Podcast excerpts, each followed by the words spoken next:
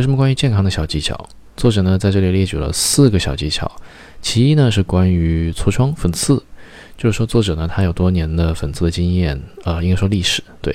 然后呢他一直没有找到根源的解决办法。终于有一天呢，他和他的母亲找到了这样的一个问题，就是说他在洗澡的时候，因为掌握了错误的顺序，导致说一直有一些残留的洗澡的这种成分或者说这种沐浴露留在他的脸上，间接的导致了这种痤疮的产生。所以呢。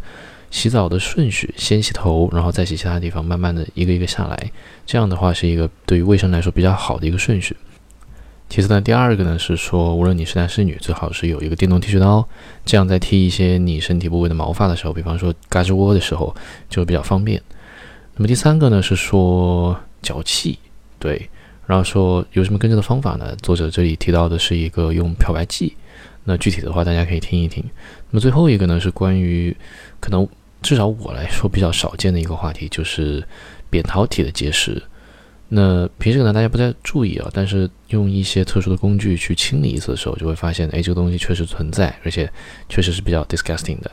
那具体的东西呢，大家也可以在文章的内容当中去听一听。Quote selected: What are some hacks for hygiene?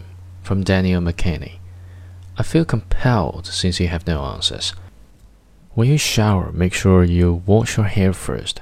I had horrible acne as a teenager. I tried Proactiv, I tried Noxzema, I've done pills, pads, wipes, creams, washes, masks, you name it. Nothing seemed to help. It just got worse. Then my mom says, Alright, this isn't working. Nix all the treatments. Let's get back to basics. Square one, basic hygiene. How are you washing your face?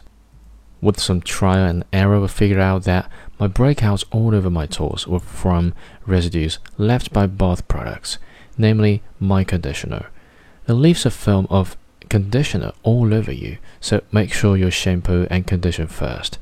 Then gently wash the residues from your skin. An electric razor works for men and women.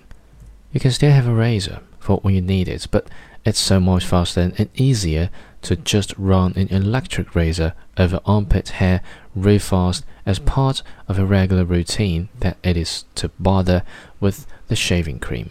If you experience foot odor, try bleach. I've never had a problem with foot odor, but my brother has such horrible feet that he wouldn't take his shoes off, not even for bed.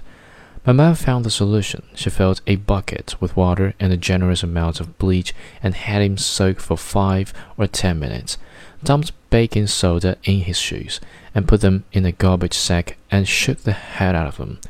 And presto, foot fun gone.